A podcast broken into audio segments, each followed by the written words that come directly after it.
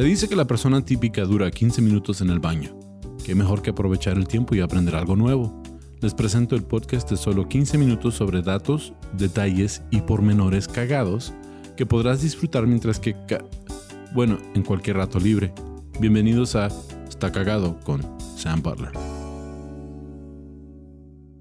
Bienvenidos a otro episodio de Está Cagado Podcast. Ah, gracias por acompañarme. Este es el episodio 102 de Está Cagado Podcast. Ya llegamos a 100, ya estamos dos más. Gracias a, todos ustedes por acompañarme, por el apoyo, por los comentarios.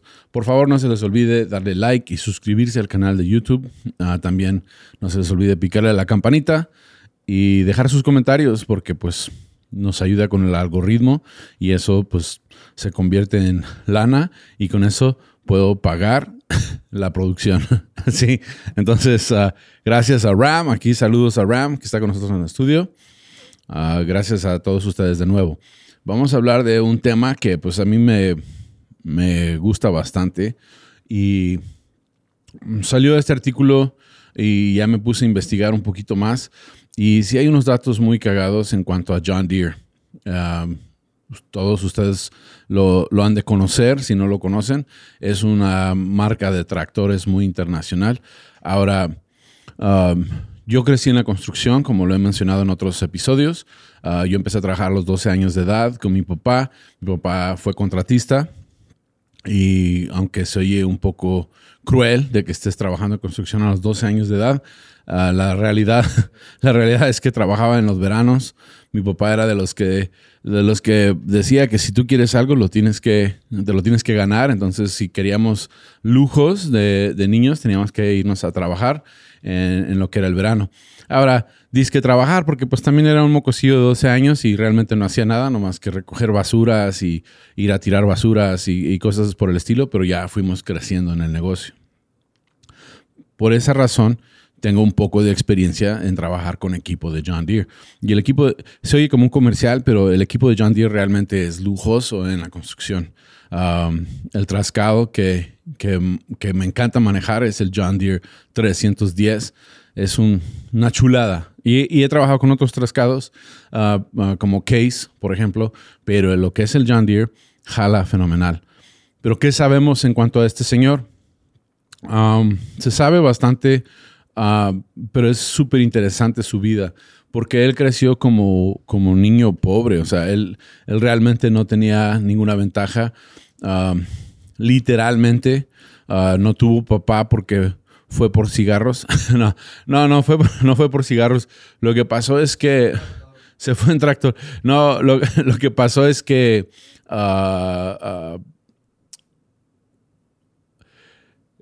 el papá de él heredó una lana eh, y la lana que heredó era de un familiar que vivía en Inglaterra. Entonces, cuando tenía cuatro años de edad, John Deere, que así se llamaba el señor, el dueño de la compañía, igual que el tractor, el papá de John Deere se va a Inglaterra y jamás saben nada de él. Entonces piensan que él se ahogó en el mar o que naufragó en su viaje. No saben, jamás volvieron a saber nada en cuanto al papá. Ahora, a lo mejor el papá llegó por su herencia y ya jamás volvió, quién sabe. Pero la verdad es que ya no se supo nada. John Deere era herrero, sí, por profesión, pero era un herrero de fragua, sí, un herrero de los antiguos, no, no los que hacían ah, barandales necesariamente. Y empezó a él notar que había un problema en cuanto a la agricultura. Los arados de de la agricultura de, esa época, que estamos hablando de 1837, estaban fabricados con fierro colado, ¿sí? o fierro vaciado, como se, conoce en la industria, y que para mí es como el, la salchicha o el hot dog, ¿sí? que se compone de todas las partes de los animales. ¿sí? Así, era el, así es, pues, hasta la fecha, el fierro colado.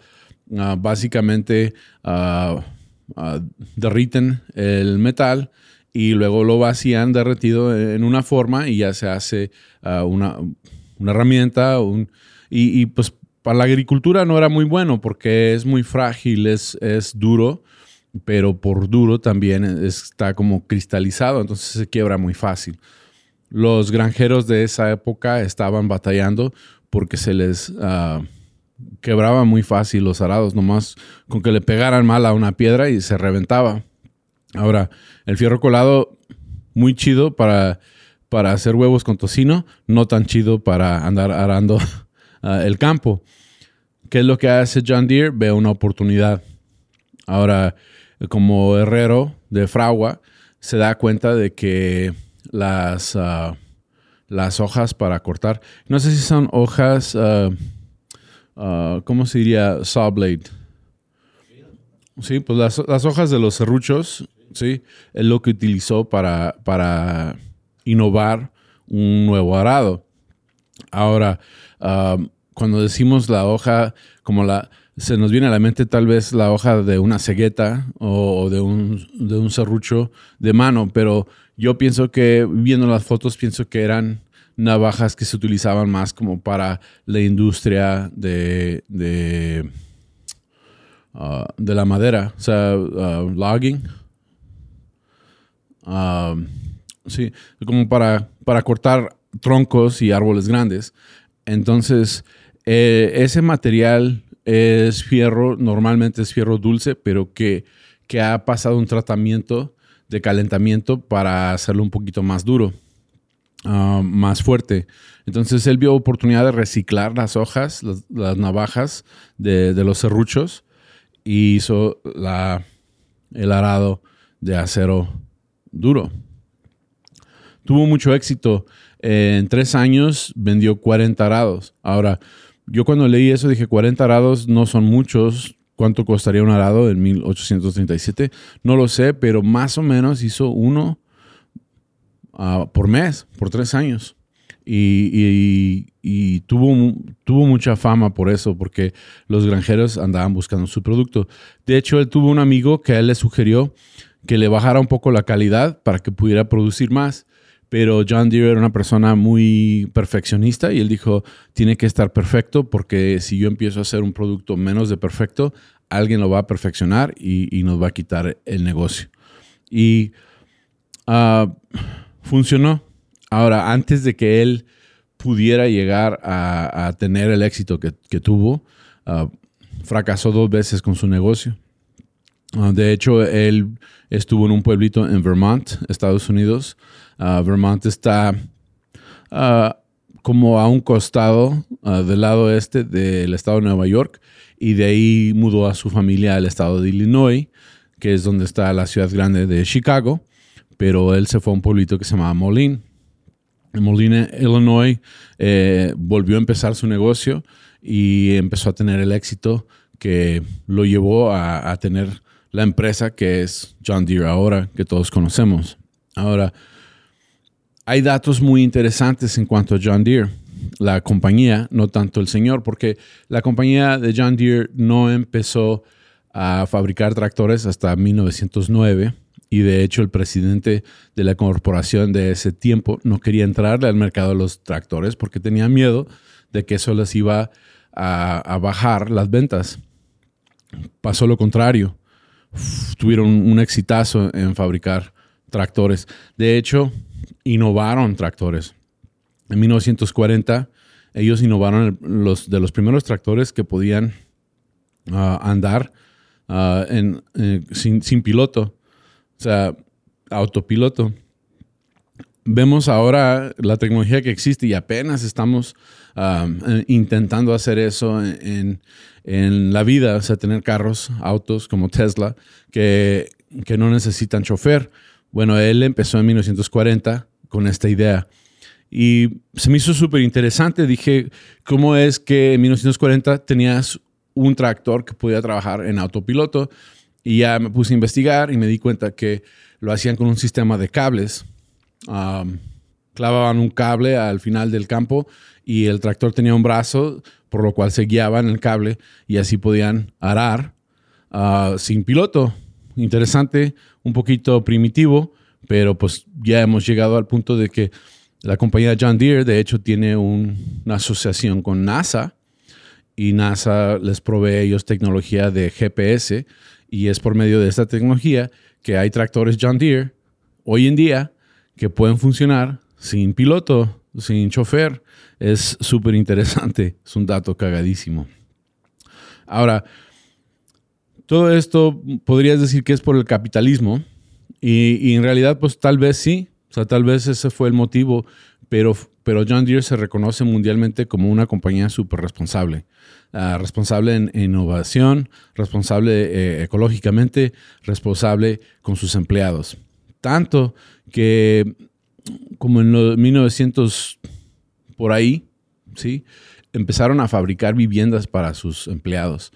Ahora, muchas compañías hacían esto um, anteriormente como para tener a los empleados esclavizados, pero al contrario, lo que hizo John Deere es que hacían las viviendas y se las hacían disponibles por rentas módicas a sus empleados. Los empleados pudieran quedarse a vivir ahí muy baratamente y, esto era algo que les beneficiaba tanto al empleado como a, la, como a la compañía, porque sabemos que si los empleados están contentos, pues producen más. Y esa fue la, la idea. Ahora mucha gente dice, no, pero pues todavía es por motivos de capitalismo. Bueno, en 1929 se cae la bolsa de valores en Estados Unidos, empieza la Gran Depresión y por primera vez en la historia John Deere empieza a tener, uh, uh, uh, ¿cómo se dice? a tener bajas en su eh, eh, pérdidas en, su, en, sus ganancias y empiezan a tener que desocupar empleados. Entonces, al, desocupar empleados, dice uno, no, pues ya se, ya se fregaron ni casa ni trabajo, pero al contrario, la compañía John Deere rehusó desplazar a los trabajadores que no tuvieran trabajo de las viviendas. De hecho, los dejó vivir ahí gratis mientras se componía la economía.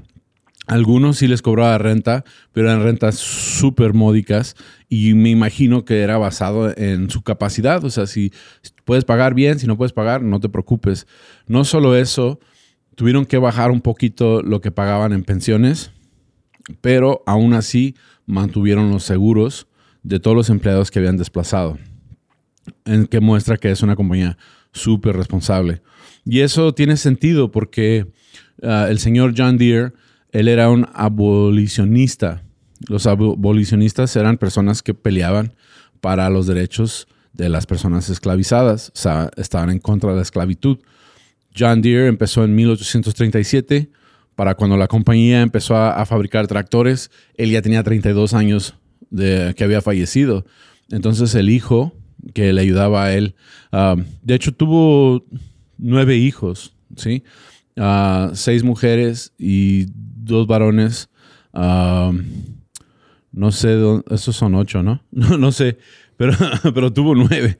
Bueno, su, hijo mayor, su hijo mayor ah, lo, puso a estudiar y cuando, cuando era adolescente lo metió a trabajar en la, en la compañía porque se dice que John Deere, el señor, no era muy bueno para las finanzas. Era bueno para innovar, era bueno para fabricar, era bueno para trabajar con las manos, pero eh, a contabilidad no era su fuerte. Entonces su hijo empezó a tomar la contabilidad de la, de la, empresa desde muy chico y llegó a ser el presidente de la empresa. De hecho, durante la Segunda Guerra Mundial ellos fabricaban municiones y, hasta tractores militares para ayudar con, con lo que era eh, la amenaza contra los nazis y los japoneses. Ahora, un dato ah, muy cagado en cuanto a este señor es que ah, fallece su esposa de 40 años, 40 años de matrimonio, después de 40 años, no 40 años de edad, 40 años de matrimonio. Se queda soltero un año y el siguiente año se casa con la hermana de ella. sí, entonces como que mantuvo todo en la, en la familia. También fue innovador en el, en el sentido de que ellos fueron los primeros en, publicar una revista que tenía que ver con la agricultura y luego promover sus productos por medio de la revista, o sea, lo que es content marketing, o sea, uh, mercadotecnia de contenido. Uh, en 1895 se desprende el foco, vamos a, a, establecer una revista y por medio de la revista vendemos producto. Fue algo súper adelantado por su tiempo. También en 1956 la compañía John Deere se hace conocida mundialmente porque fue de las primeras compañías que decidió que quería hacer una fábrica en México. En 1956 se vienen a México y empiezan a hacer ah, su, su compañía. Ah, ya llevaban 119 años de, empresa y pues se vinieron aquí a, a manufacturar, manufacturar tractores. Los colores de John Deere están protegidos, eh, el verde y el amarillo, que son sinónimo con el logotipo, son colores protegidos. Otras compañías han tratado de utilizarlo para sus productos que compiten y pues eh, lo han demandado y han ganado y han mantenido sus colores. John Deere por un tiempo hizo bicicletas, como que era muy popular la bicicleta. Hicieron tres diferentes modelos. Eso, esa aventura solo duró como tres años y, dijeron, no, pues ya no hay tanto mercado para bicicletas. Y hay fotos de bicicletas John Deere que son verdes con amarillo. Ah, irónicamente. Y después empezaron a fabricar automóviles, pero tampoco duró mucho esa, e-, esa aventura de, de, hacer automóviles y se dedicaron a hacer tractores. Y pues eso es algo muy interesante. John Deere es una marca sinónima con calidad. Ah, la próxima vez que vean un logotipo verde con amarillo, pueden decir yo sé un poco en cuanto a la compañía y, las cosas que ha fabricado es algo súper interesante que pueden platicar con sus amigos, pueden platicar uh, si, llega a haber un tema en, ahí en la peda y, y, uh, ven la oportunidad de platicar, pues les da algo que platicar. Con eso, pues es, hemos terminado este episodio de Está Cagado Podcast, uh, todo en cuanto a los tractores John Deere y los productos John Deere, que no es un comercial, ¿eh? no me patrocinan, es simple y sencillamente hay muchos datos y pensé que sería muy buen tema para compartir con ustedes. Ojalá les haya gustado. Por favor, dejen su like, sus comentarios, uh, piquen en la campanita. Ah, gracias a los cagadienses, el grupo oficial de Facebook, por todos los memes y todos los comentarios. Se les agradece, se les quiere. Y con eso ya terminamos el episodio 102 de Está Cagado Podcast.